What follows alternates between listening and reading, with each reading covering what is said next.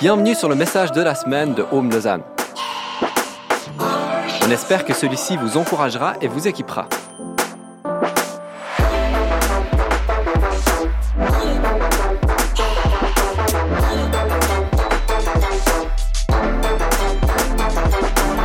Pour plus d'informations sur notre Église, n'hésitez pas à visiter notre site internet sur www.homelausanne.ch.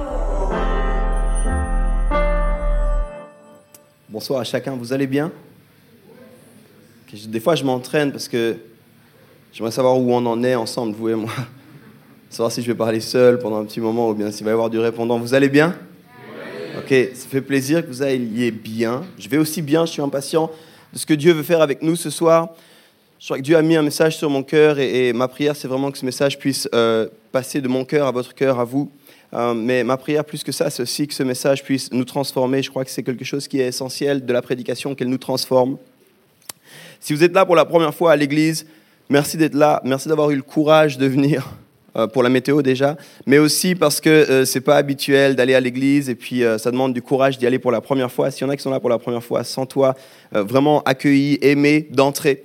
Et puis, je, vais, je vais souvent faire ça. Je suis un peu fatigué. Euh, et c'est aussi, euh, j'étais un peu malade en début de semaine. Euh, Et on va parler de quelque chose qui est, je crois, essentiel pour la vie du chrétien.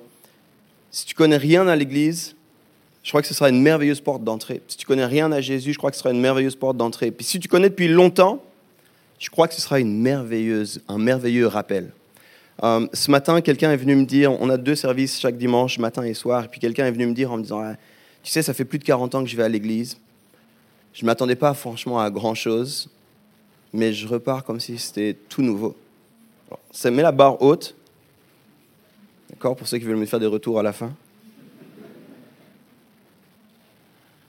Mais je prie pour nos cœurs, les amis. Je prie pour nos cœurs. Parce qu'on est dans une thématique, et, et ici à Home, on fonctionne souvent avec une, une forme de série, c'est-à-dire un peu comme Netflix. Euh, on, parle pendant un petit moment sur un même sujet, puis on prend plusieurs messages, et puis on, creuse ensemble le sujet. Puis euh, la série, elle est vraiment euh, obvious, elle est vraiment évidente. Elle s'appelle Aime ton prochain. N'importe qui qui est un minimum, qui connaît un minimum sur l'Église, c'est que Aime ton prochain, c'est pas vraiment un concept révolutionnaire dans le christianisme.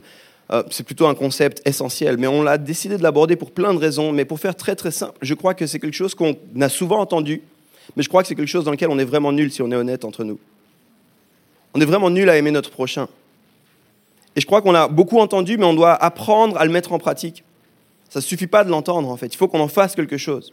Et je crois que cette réalité d'aimer son prochain, c'est une réalité qui, qui est comme un fondement. Et puis, j'ai un peu l'impression qu'il y a beaucoup de chrétiens tour de Pise aujourd'hui. C'est-à-dire des chrétiens qui ont un fondement pas très clair, et puis en fait, ils sont de travers. Puis ils marchent de travers, puis c'est bon, c'est OK, c'est pas... mais c'est dommage de marcher de travers, en fait. Si tu as une maison, si tu as une bâtisse, c'est bon d'aller des fois checker un peu les, fondements, un peu, voir ce qui se passe en bas, pour te dire, je veux continuer fort, en fait. Je veux continuer bien. Et c'est un peu pour ça qu'on on est dans cette série. C'est un peu avec cet esprit que je veux t'inviter à entendre ce qui va se passer. Puis je veux t'ouvrir un peu mon cœur en entrée pour te dire que j'ai prié cette semaine par rapport à cette série. Puis en fait, j'étais un peu inquiet.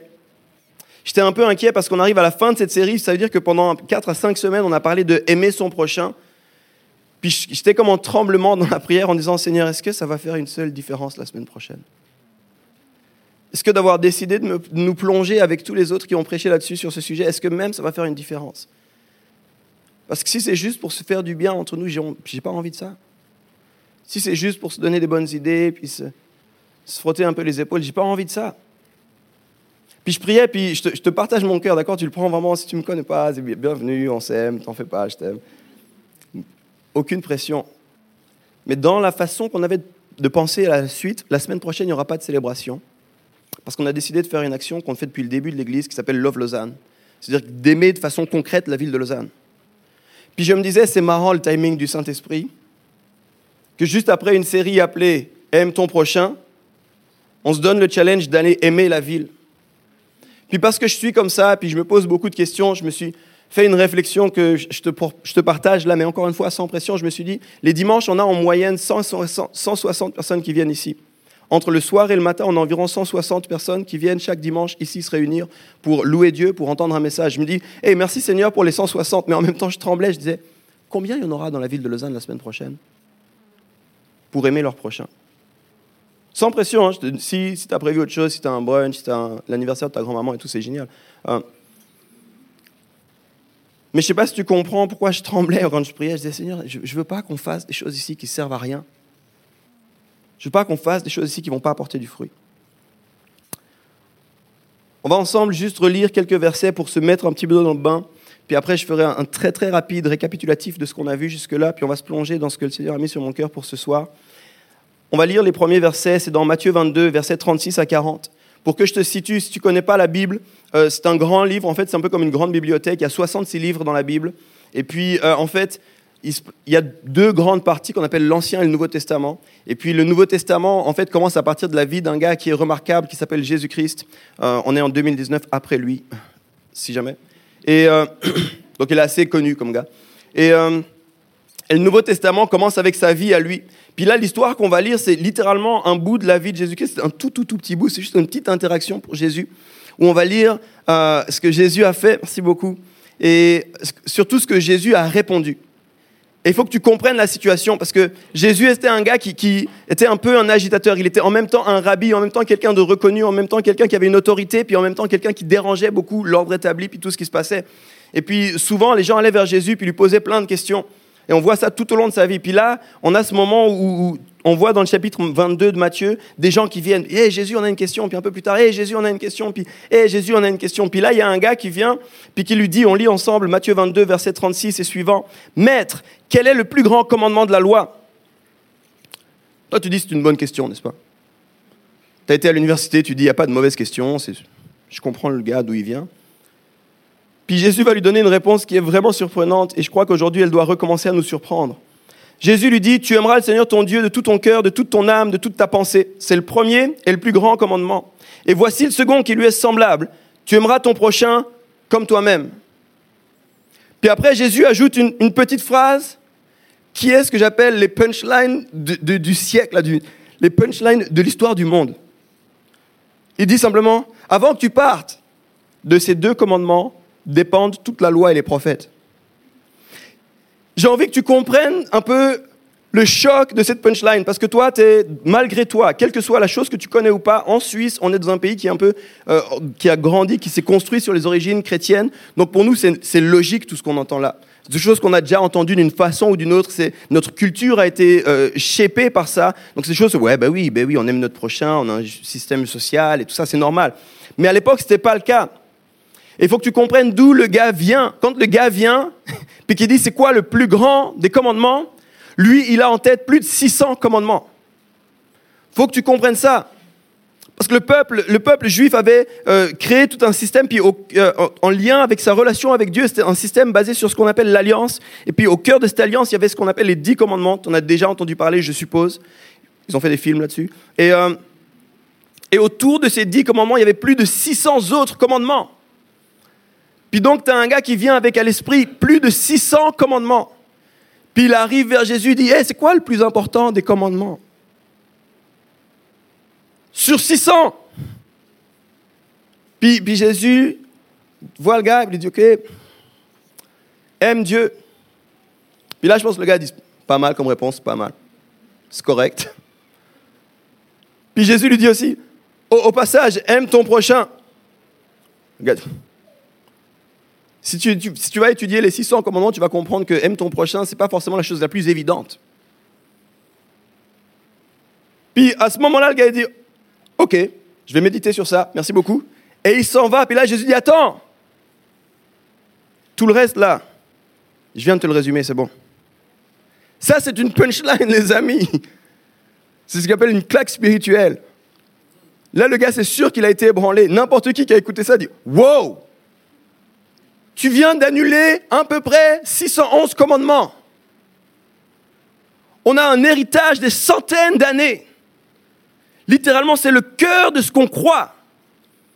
Les cinq premiers livres qu'on apprend tous par cœur, qu'on appelle la Torah, c'est rempli de commandements. Plus des trois quarts de ça, c'est des commandements. Puis ensuite, il y a des prophètes qui nous disent, n'oubliez pas les commandements. Puis ensuite, il y a 400 ans de silence, puis toi, tu arrives et tu nous dis, euh, je viens de te résumer tout ça, c'est easy. J'ai envie de te le traduire en langage. C'est comme si je vais te le donner comme ça pour que tu comprennes. Je sens, que tu ne comprends pas encore un peu. Imagine un gars qui fait l'université en médecine. Il en est rendu à son dernier examen. Le gars se fait à peu près 25 ans qu'il étudie. Il n'en peut plus, tu sais.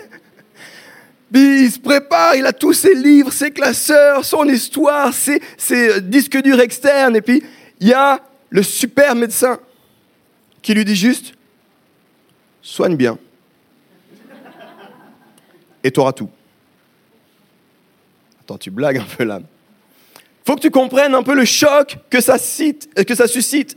Mais pour comprendre ce choc, il faut aussi comprendre ces deux commandements que Jésus donne. Le premier commandement est vraiment une évidence pour tous les juifs. Parce que quand Jésus commence en disant hey, Tu aimeras le Seigneur ton Dieu de tout ton cœur, de toute ton âme, toute ta pensée, toute ta force, selon les traductions, il est en train de répéter en fait une des phrases les plus connues, une des, complètement ancré dans l'héritage juif. Ça s'appelle le Shema Israël, qui littéralement dit ça. Écoute Israël, tu aimeras le Seigneur ton Dieu. C'est une citation qui est encore et encore et encore répétée. Tout le monde connaît ça, tous les enfants chantent ça, tout le monde répète ça. Chaque semaine, c'est répété.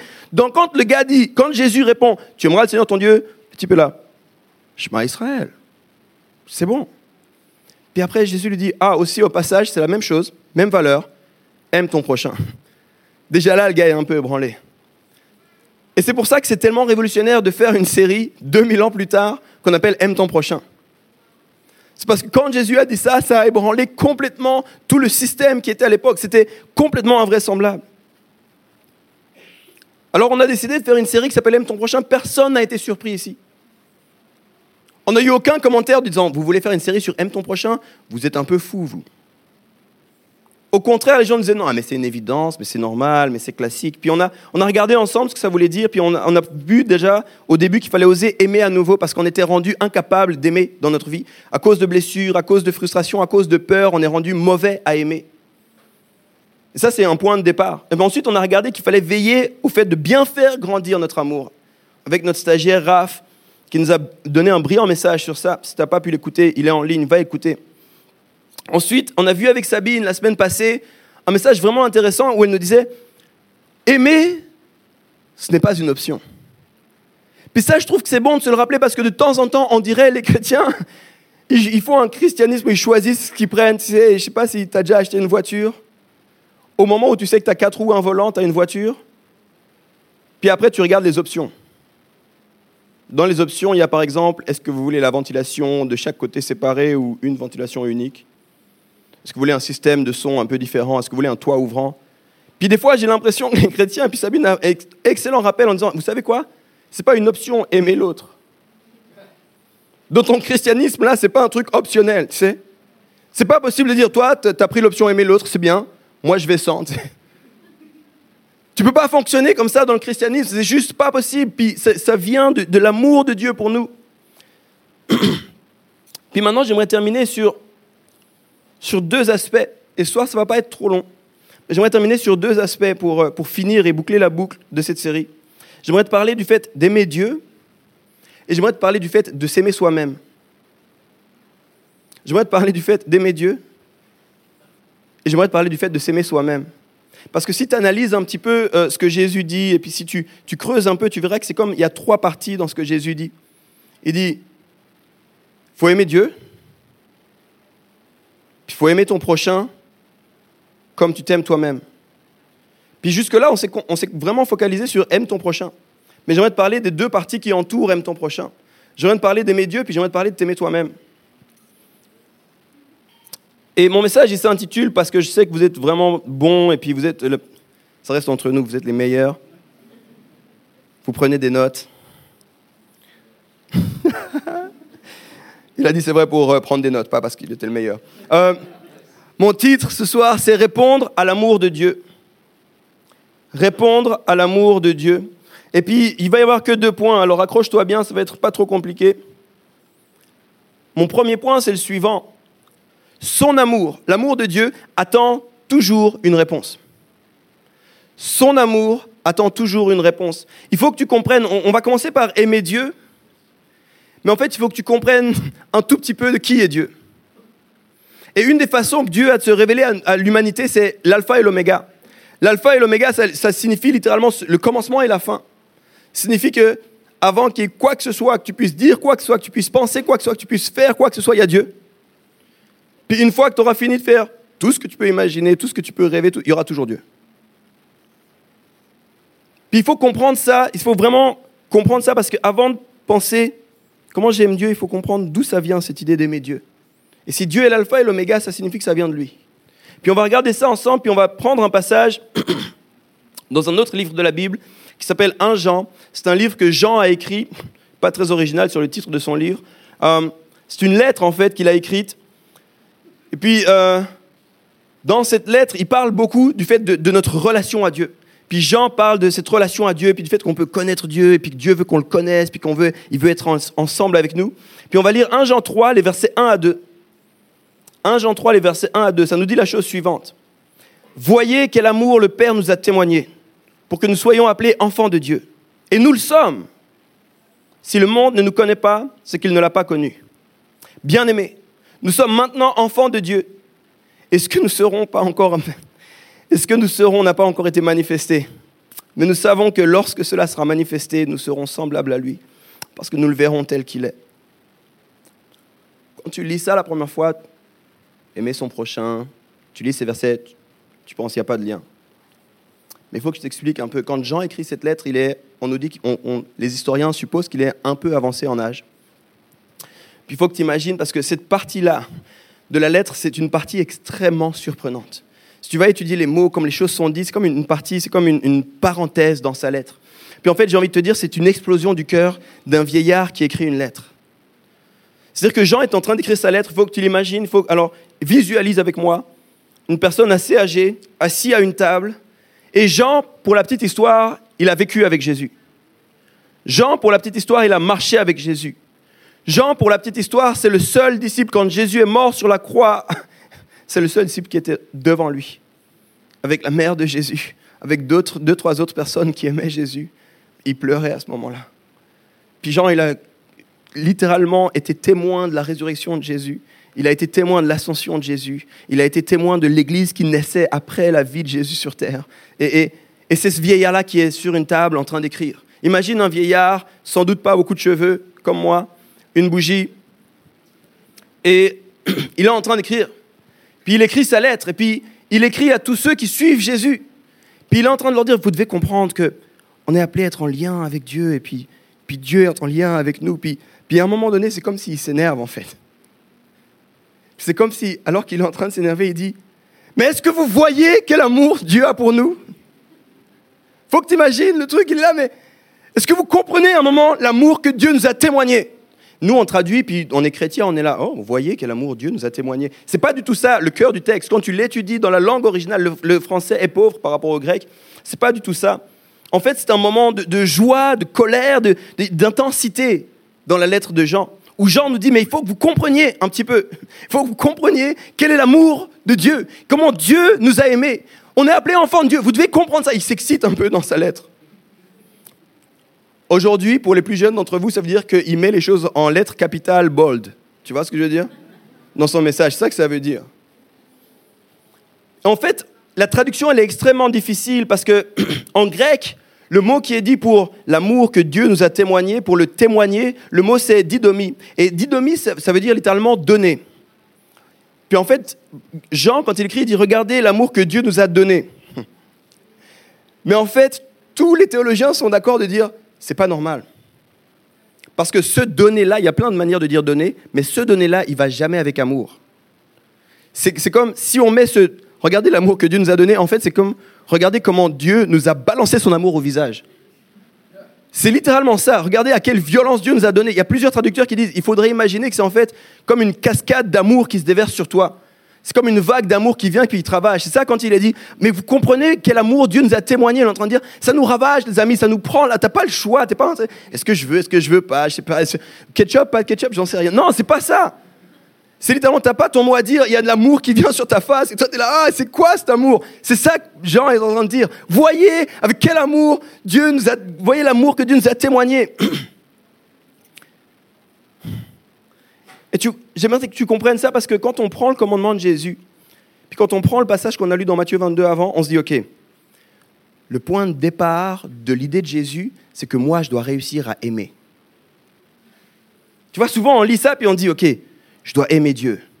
Puis alors nous, on est, on est les gens de, 2019, là, on est les gens des résolutions, les gens des... On commence un nouveau truc, les gens de une nouvelle photo Instagram, un nouveau challenge, un nouveau truc. Puis, puis alors les chrétiens sont là, OK, je vais aimer Dieu, alors je vais, je vais lire plus la Bible, puis je vais faire plus de trucs. Puis, puis en fait, je viens de vous montrer avec un autre passage, Jean, il est là, attendez, attendez les amis.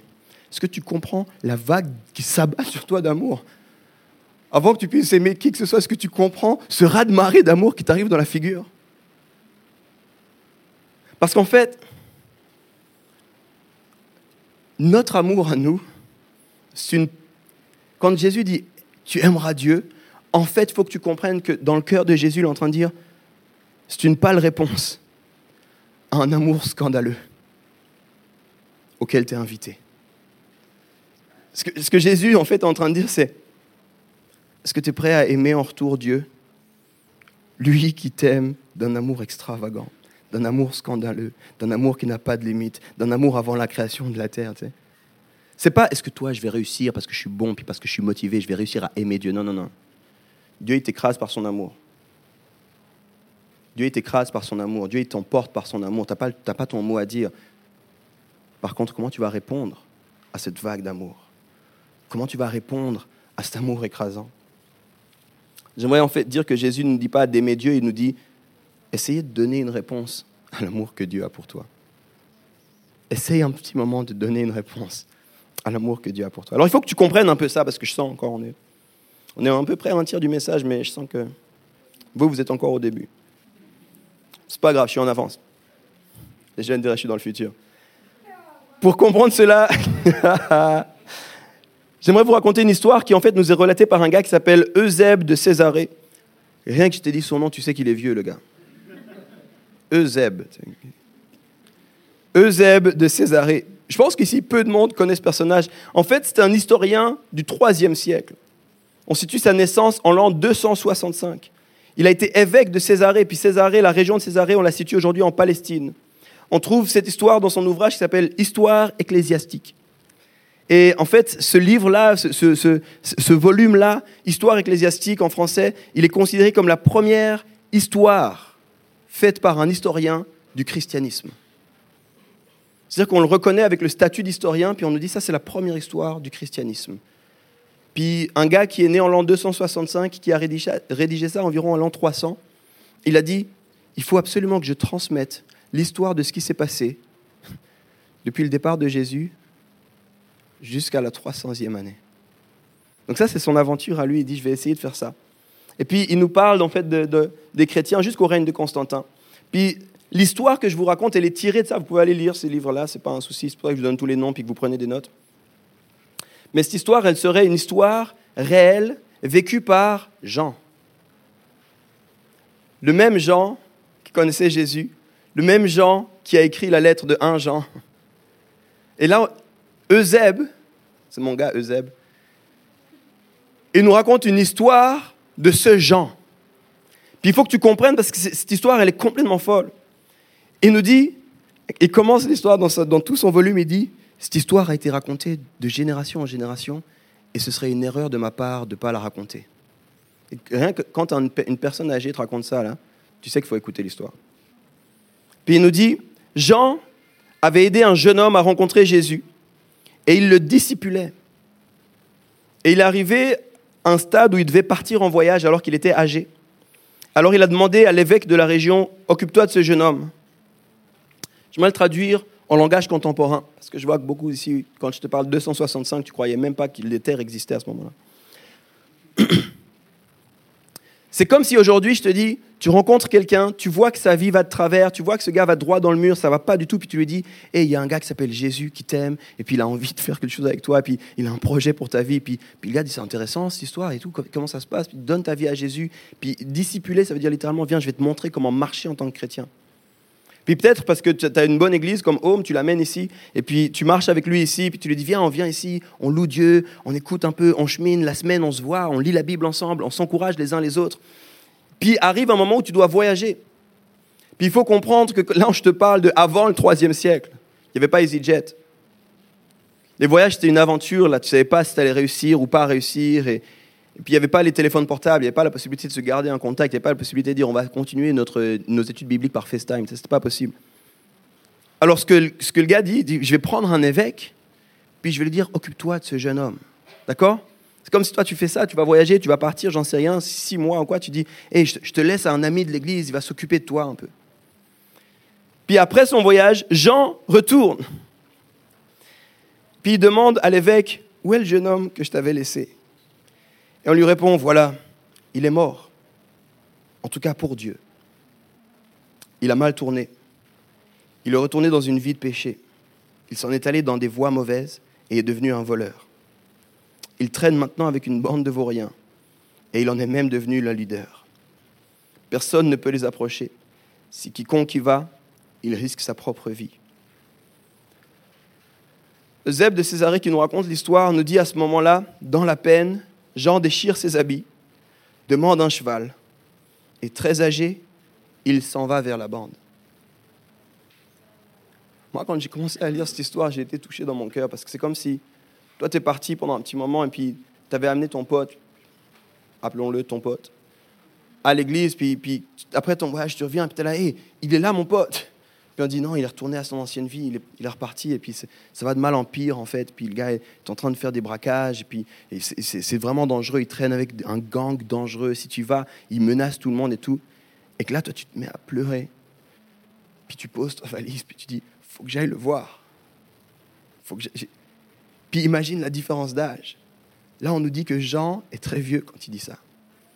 Puis il prend, il monte sur un cheval, moitié habillé parce qu'il est encore ému de ce qu'il vient d'entendre. Puis on nous dit, Jean déchire ses habits, il part et très âgé monte sur un cheval et s'en va vers la bande.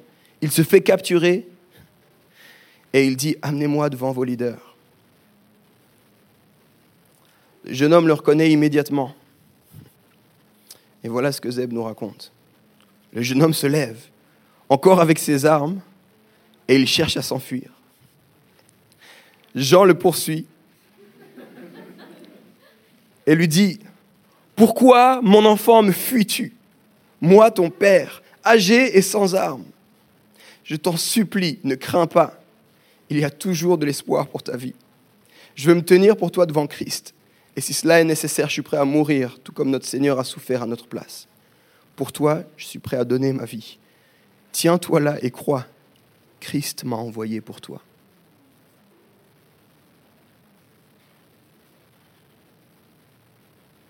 Je ne sais si tu arrives à imaginer la scène.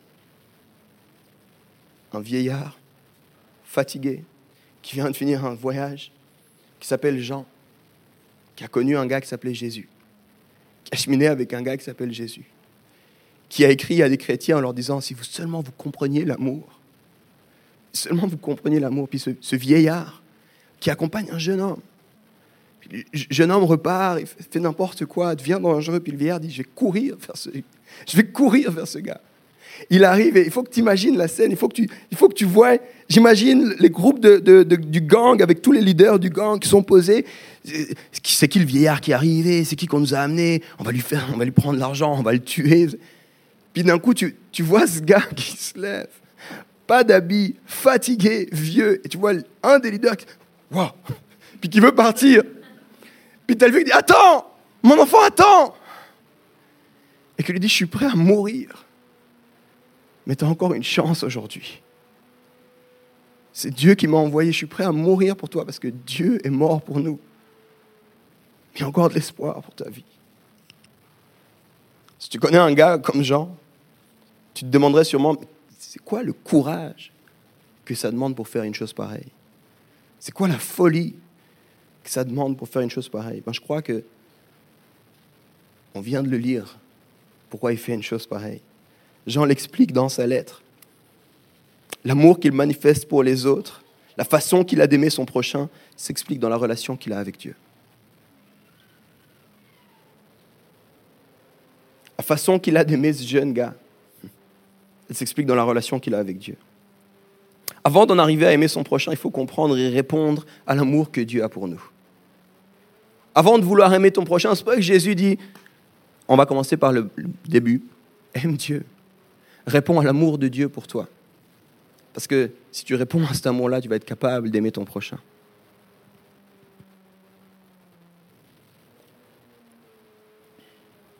Je ne sais pas si, tu as jamais compris le scandale de l'amour de Dieu pour nos vies. Je ne sais pas si tu as jamais saisi pendant un instant à quel point l'amour que Dieu a pour toi est quelque chose de scandaleux. Et tu vois, je me mettais à la place du jeune gars et j'avais une image de ma vie à moi. L'amour de Dieu, ça ressemble à cette histoire de Jean. C'est pas, tu comprends, c'est pas, au départ, c'est pas moi qui aime Dieu, c'est Dieu qui me poursuit. C'est Dieu qui vient après moi. C'est Dieu qui revient encore après moi. Puis c'est moi qui retombe, puis c'est Dieu qui revient encore. Puis qui dit, mon enfant, pourquoi tu pars? Pourquoi tu pars, mon enfant? En fait, aimer Dieu, ça, en fait, c'est une réponse à son amour. On doit aimer son prochain, ce n'est pas une option, on en a parlé, mais on ne peut pas le faire sans demeurer dans l'amour de Dieu, sans être complètement recouvert de l'amour de Dieu, sans, être complètement baptisé dans l'amour de Dieu. Baptisé en grec, c'est baptizo, ça veut dire littéralement être plongé, immergé. On devait être immergé dans l'amour de Dieu pour pouvoir aimer notre prochain. Ce n'est pas possible autrement. Mais tellement souvent, on a réduit l'amour de Dieu à un concept un peu joli, un peu magnifique. Et c'est pour ça qu'il y a un vieillard qui s'énerve il est sur sa table, puis il écrit, puis il écrit On peut être en relation avec Dieu, Dieu a voulu qu'on soit en relation avec lui, puis Saint-Esprit. Puis oh, je pense que pendant qu'il dit ça, il se rappelle ce qu'il a vécu avec Jésus. Il se rappelle les fois où Jésus coupait le pain, partageait. Il se rappelle les fois où Jésus racontait les blagues. Il se rappelait à chaque fois les miracles. Il se rappelait à chaque fois que Jésus était énigmatique. Il se rappelait à chaque fois qu'il cherchait Jésus. Il se rappelle le barbecue de Jésus. Tu savais que Jésus avait organisé un barbecue? Lis Jean, Jean chapitre 21, tu verras que Jésus a organisé un barbecue. Et c'est Jean lui-même qui le raconte. Il se rappelle de toutes ces histoires-là, il se rappelle de l'amour de Jésus, il se rappelle quand Jésus est mort, il se rappelle quand il pleure, il se rappelle quand Jésus est ressuscité, puis, puis il est en train d'écrire aux chrétiens. Puis il leur dit, vous pouvez être en lien avec Dieu, puis c'est merveilleux. Puis, puis à un moment donné, Seigneur, mais bon sang, est-ce que tu comprends à quel point il t'aime? Est-ce que tu comprends qu'il t'aime tellement que tu es devenu enfant de Dieu? Et le mot témoigner de l'amour de Dieu, en fait, ce qu'il est en train, c'est un mot qu'il faut que tu. Il dit Dieu nous a prodigué son amour de façon fantastique. En anglais, littéralement, c'est cette image de la cascade de l'eau. God lavished his love on us.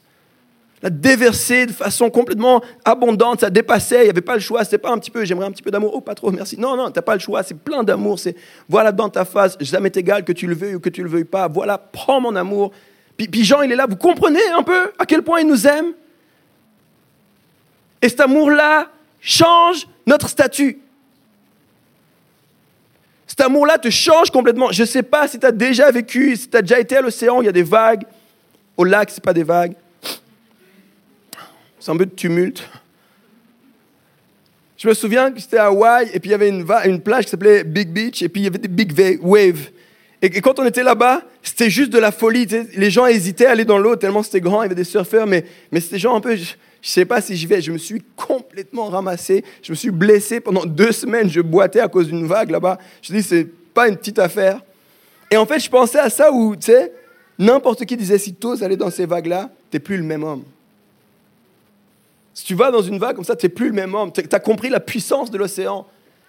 Parce que tu sais, c'est ce moment où tu es là. je vais me tenir, ça va aller. Ah, tu, partis dans tous les sens, tu te ramasses la tête par terre, le pied par terre. Puis tu sais, tu ressors, tu as du sable qui coule, tu as ton maillot qui, tu sais pas pourquoi, il vient sur ici. Quand tu as vécu ça, tu n'es plus le même homme. C'est complètement fini. Waouh Et Jean, il dit exactement ça. Il dit Est-ce que vous comprenez l'amour que Dieu nous a témoigné pour que nous soyons appelés enfants de Dieu? Changement de statut. Changement de statut. Il y a une vague de l'amour de Dieu qui change ton statut. Et ça me fait arriver à mon deuxième point. Aime-toi. Ce point, il est vraiment délicat. Je crois que pour parler de ce point, ça demande beaucoup de maturité. Je pense que ça va aller quand même ce soir. Comme ça, à vue d'œil, je pense qu'on va, on va faire comme ça. On va croire qu'ensemble, on va tous croire ensemble qu'on est mature ici. Encore pendant un petit moment. Il y a quelqu'un qui est en train de se dire dans son cœur, pour une fois que quelqu'un reconnaît que je suis mature. On va tous dire qu'on est mature ce soir. Parce qu'en en fait, je pense que ça fait partie des points qui sont les plus déséquilibrés que j'ai pu voir dans l'Église. C'est de façon empirique, je ne suis pas en train de te donner des... mais c'est ma réalisation à moi. Parce qu'en fait, il existe deux extrêmes quasiment tout le temps quand on parle de s'aimer soi-même dans l'Église. Le premier extrême, c'est des gens qui disent, je suis un pauvre pécheur, je suis nul, je vaux rien, je suis rien, je suis un déchet. Mais Dieu m'a aimé, alors j'essaie de l'aimer en retour. Mais je suis, on vaut rien. Puis on se regarde, puis salut vaut rien, salut vaut rien. C'est un, poids terrible, tu arrives là, hey salut, comment tu vas? Je suis un pêcheur. Ok. Moi c'est Yves. On se définit par notre job maintenant. Et puis de l'autre côté, et ça je l'ai vu aussi souvent dans l'Église, nous, on est les élus. On se surkiffe, on comprend le monde mieux que tout le monde, on a le meilleur avis sur toutes les questions mieux que tout le monde. Si tu n'es pas chrétien, tu ne peux pas me dire ce que tu penses, parce que ça ne va même pas à la cheville de ce que moi je pense. Puis on balance un peu dans un drôle de déséquilibre ici, dans les églises, entre des gens qui, je suis rien du tout, je suis lamentable, je suis nul, je suis pas capable. Merci Jésus de m'aimer. J'ose regarder vers le ciel, mais je ne devrais pas. Puis de l'autre côté, on a les sont là. On est les meilleurs. On est mieux que le monde. Jésus, tu nous as choisis. Du coup, on parle presque jamais de l'amour de soi-même. Parce qu'on est vraiment mauvais à ça. Je crois qu'il existe une juste balance. Puis je crois que cette juste balance, les amis, Jean nous la donne. Quand il dit, à cause de cette vague d'amour, on est enfant de Dieu. J'aimerais juste, pendant un instant, faire une comparaison qui est extrêmement limitée et qui ne peut pas du tout même commencer à nous faire comprendre cette réalisation d'être enfant de Dieu. Mais, mais j'ai deux petites filles, une de 4 ans, une de 2 ans. Et je te dis en tant que père, la dernière chose que j'ai envie qu'elles me disent, Papa, je suis rien. Si une de mes filles venait vers moi un jour et qu'elle me disait, c'est papa, je me rends compte, je suis rien, je dirais que tu m'écoutes bien, tu te tais un instant. Toi, tu n'étais pas là pendant les neuf mois, quand on se réjouissait que tu viendrais sur terre, quand on priait pour toi, quand on proclamait des réalités sur ta vie, quand on s'est tenu tu ne sais pas les sacrifices qu'on a faits. Écoute-moi bien, tu n'as aucune idée de ce que ta mère a subi pour que tu viennes. À quel point elle est devenue une héroïne pour moi au travers de ce qu'on appelle l'accouchement. Tu t'en rappelles pas, mais dans les premiers jours, je te portais. Tu savais même pas dire ton nom, tu savais même pas regarder. tu faisais rien. Puis moi, je me levais la nuit parce que tu pleurais. Puis je te berçais puis je te chantais des louanges, puis je t'aimais déjà. Et toi, tu veux me dire que tu n'es rien Je crois que j'ai envie de dire à quelques chrétiens, aie un minimum de respect pour ton Père. Ne commence pas à penser que Jésus est venu sur terre mourir pour rien. Ne pense pas qu'il estime que tu sois rien. Commence à t'aimer un petit peu. Pas pour tes forces, pas pour ta pseudo-beauté, pas pour tes compétences, parce que lui t'appelle son enfant. Tu peux rien capter à cette réalité, mais t'es pas rien. T'es pas rien.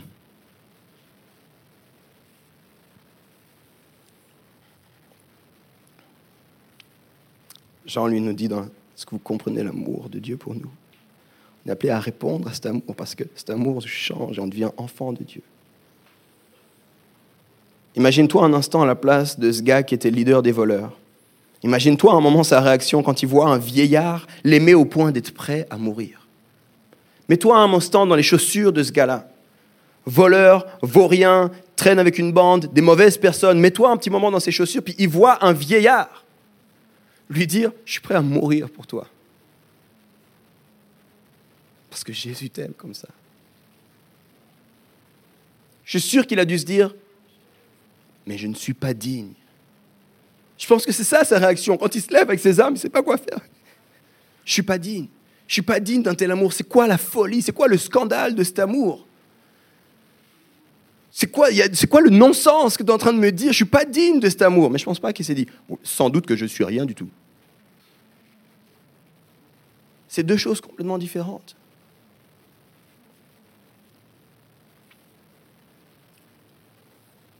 Dire je ne suis pas digne, ça veut dire que tu réalises qu'aux yeux de quelqu'un d'autre, tu as de la valeur. Je vais le redire. Quand tu dis je ne suis pas digne, ça veut dire que tu réalises qu'aux yeux de quelqu'un d'autre, tu as de la valeur. Puis, ça vient de prendre au trip, puis tu dis mais comment c'est possible? Et puis, il a accepté d'être pris dans les bras du vieillard. Il a accepté d'être pris dans les bras de gens vieux et fatigués. Pas parce qu'il était capable, pas parce qu'il était fort, pas parce que subitement il pensait être un élu, mais c'était sa réponse à lui, à un amour scandaleux. Tiens, laisse-moi te prendre dans les bras, je ne comprends pas pourquoi tu m'aimes. Je ne comprends pas comment tu peux revenir, mais laisse-moi te prendre dans les bras. L'histoire nous dit littéralement que ce gars a pris Jean dans ses bras. Et je crois que c'est parce que ce genre d'amour-là, les amis, ça te donne une nouvelle valeur. Ce genre de vague d'amour de la part de Dieu, ça te donne une nouvelle valeur. Une valeur où tu déclares, je suis enfant de Dieu. Je suis enfant de Dieu. Eusèbe finit cette histoire en nous décrivant comment ce jeune homme lâche ses armes se jette dans les bras de Jean. Et termine son récit en disant, et là tu sais que c'est un gars qui l'a écrit, c'est un, un, évêque là qui l'écrit, dans cette tendre embrassade, le jeune homme demanda pardon, alors qu'il était comme baptisé pour la deuxième fois dans les larmes.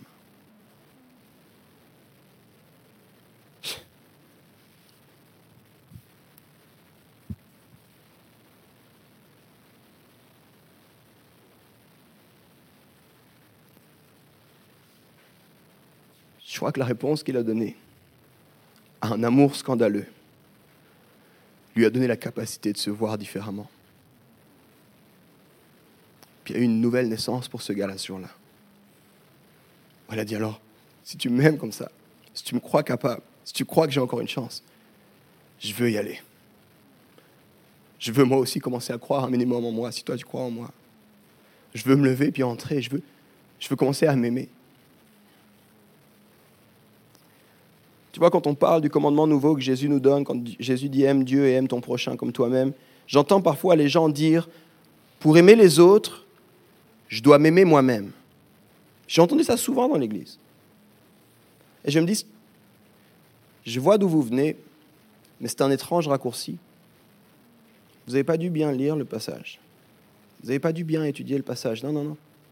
Ça ne commence pas par ton amour propre ça commence par ta réponse à l'amour de Dieu. Ça, c'est le point de départ. Dieu t'a aimé. Ça, c'est le tout départ de tout.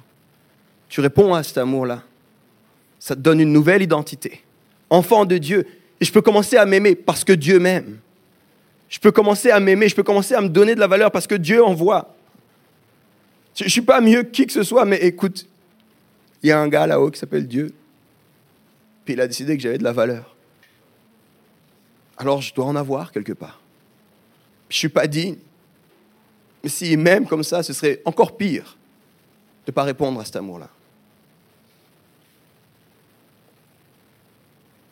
Je crois que pour aimer les autres, pour s'aimer soi-même, en fait, on doit répondre à l'amour de Dieu. On doit accueillir cet amour fou, cet amour scandaleux. On doit trouver notre nouvelle valeur dans cet amour insensé. On doit réaliser que Jésus n'a pas donné sa vie pour rien qui ne nous appelle pas ses enfants pour que nous disions nous ne valons rien, nous ne sommes rien. Mais que notre seule possibilité de nous aimer et d'aimer les autres réside en fait dans l'amour de Dieu.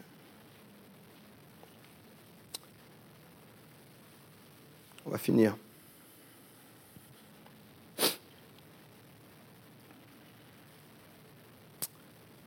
Pour répondre à l'amour de Dieu, voilà ce qui se passe. Il faut que tu, tu réalises cette vague d'amour, il faut que tu comprennes la colère de Jean, l'intensité de Jean. J'essaie de te la redonner un petit peu ce soir, mais, Jean est là, mais est-ce que seulement tu peux comprendre? Et en fait, je ne suis pas un vieillard encore, mais, euh, mais je comprends bien Jean. Je comprends bien Jean. Parce que des fois, je, vois les gens, je vois les stratégies, je vois les motivations, je vois comment ils mettent les choses en place. Puis des fois, j'ai juste envie de dire, stop. Arrête-toi un instant. Si seulement tu pouvais comprendre le scandale de l'amour de Dieu pour ta vie, Si seulement tu pouvais revenir à ce point de départ. je vais y arriver, tu vois, je vais faire, et puis je vais mettre en place des stratégies, je vais m'aimer moi-même, je vais faire ci, je vais faire ça. des fois, je suis là. Si seulement tu pouvais comprendre l'amour de Dieu pour ta vie.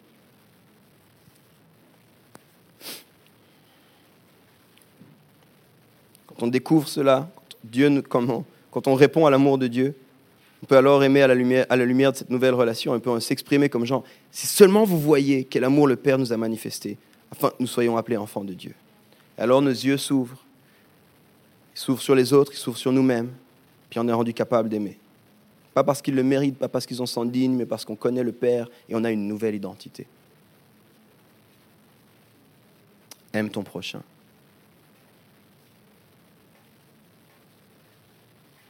J'aimerais demander à l'équipe de revenir. J'aimerais qu'on chante quelque chose ensemble ce soir.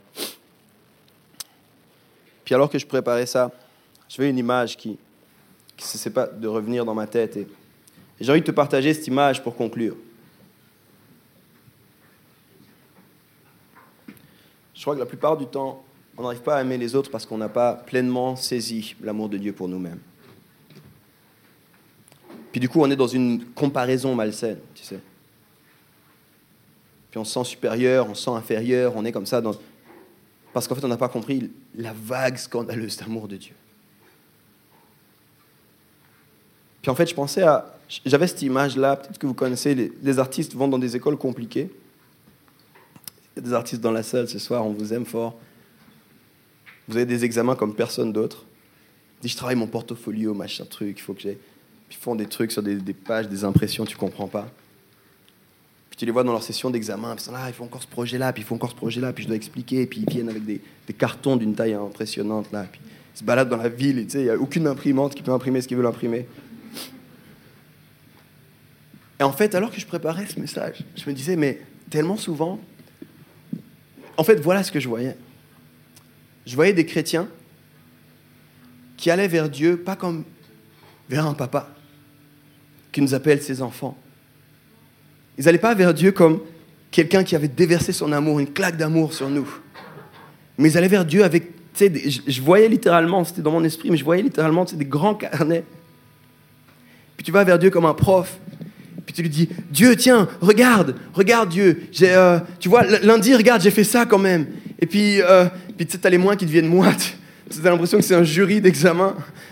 Puis, en fait aussi, ben, ben, j'ai essayé d'aimer mon prochain. Et puis, euh, ben, quand même, j'ai été trois dimanches sur quatre à l'église, Dieu. Puis, puis, puis, puis il y a Dieu qui est là, puis qui dit, hé, mon enfant, tu voudrais laisser ça de côté? Puis attends, attends, t'as pas vu le meilleur. Regarde, mardi j'ai jeûné. Puis t'as Dieu qui dit Hé mon enfant, tu voudrais pas laisser ton truc là? Attends, regarde, regarde aussi, parce que tu vois, tel autre jour, je suis parti, j'ai fait un voyage, et puis j'ai aidé un endroit à construire des maisons, et puis est-ce que ça compte, Dieu? Puis en fait, je voyais le désespoir dans les yeux des gens, aller vers Dieu, puis leur dire Est-ce que ça compte, Dieu? Puis je voyais Dieu qui était là, mais est-ce que toi, tu peux, tu peux juste laisser ça je voyais Dieu qui était là. Ça m'est assez égal, carnet. Puis je voyais Dieu qui disait, est-ce que, écoute, fais-moi confiance pour un instant, comme s'il fait un truc de fou, pose ton carnet. Avant que tu viennes au monde, je rêvais que tu sois là. Avant que tu fasses ton premier pas, je me réjouissais de te connaître. Puis tu savais que je connais le nombre de tes cheveux sur ta tête. J'aime tellement quand tu rigoles. Puis au passage, j'aime quand tu chantes sous la douche. Tu l'as pas mis ça dans ton carnet. Puis, je voyais une personne sais, se décomposer. Je voyais des chrétiens se décomposer. Des chrétiens comme. C'est parce que t'es comme mis à nu. J'ai plus mon carnet pour me protéger, puis mes belles actions, puis mes beaux trucs. Puis, puis je voyais des chrétiens se lever, puis comme ce gars-là, et puis j'aurais dû dire laisse tes âmes un peu, laisse-toi aimer. Laisse-toi aimer un peu, mon sang. Puis je voyais des chrétiens dire est-ce que est-ce c'est possible que je vienne dans tes bras en fait? Parce que je suis fatigué d'essayer. Je suis fatigué chaque jour de. Est-ce que je peux venir juste dans tes bras? Puis tu sais, ils attendent que ça. Puis il y a une embrassade merveilleuse. Puis parce que j'avais lu ce texte de Zeb, j'avais l'impression que c'était comme un nouveau baptême dans les larmes. Quelqu'un qui rentre à la maison. Voyais un amour extravagant qui était déversé sur nous. Puis plutôt que d'essayer de- d'y répondre, puis d'expliquer, puis on va y arriver par notre propre force, puis je dois réussir avec mes forces à aimer Dieu, puis je dois réussir avec mes forces à aimer mon prochain, j'étais juste là, Seigneur. Je suis incapable, purée. Je suis nul, là, c'est- Pourquoi tu m'aimes comme ça? Laisse-moi t'aimer un peu en retour. Laisse-moi te prendre dans les bras. Laisse-moi pleurer sur toi. Puis, puis je pensais à cette histoire de Jean qui, dans sa lettre, disait si seulement vous pouviez voir l'amour extravagant que Dieu nous a donné. Il nous appelle ses enfants. Puis quand je préparais toute cette série, puis en particulier ce message, je me disais, j'ai pas envie que des gens ressortent d'ici en se disant, je dois aimer, je dois être capable d'aimer, il faut que c'est vraiment entre. Mais j'ai envie de, que des gens ressortent d'ici en disant, Seigneur, je veux être noyé dans ton amour. Je veux lâcher les armes, je veux lâcher mes tentatives, je veux lâcher mes essais de te prouver quoi que ce soit. Je veux être noyé dans ton amour parce que c'est pas possible autrement. J'ai dit qu'on allait prétendre ensemble qu'on était matures un minimum. On n'y arrivera pas par nos propres forces, les amis. Soyons matures un minimum. On n'y arrivera pas par nos propres efforts. Soyons matures un minimum. Arrêtons d'essayer d'avoir le meilleur carnet pour montrer, puis après on est flippé parce qu'il y a quelqu'un qui a un carnet avec une meilleure truc que nous. Arrêtons un petit peu. Puis courons dans les bras d'amour du Père. Dis, Seigneur, je vais être, je veux que cet amour soit déversé dans ma vie. Parce que c'est pas possible autrement. Merci d'avoir écouté le message de la semaine de Home Lausanne. Pour plus d'informations, n'hésitez pas à visiter notre site internet sur www.homelausanne.ch.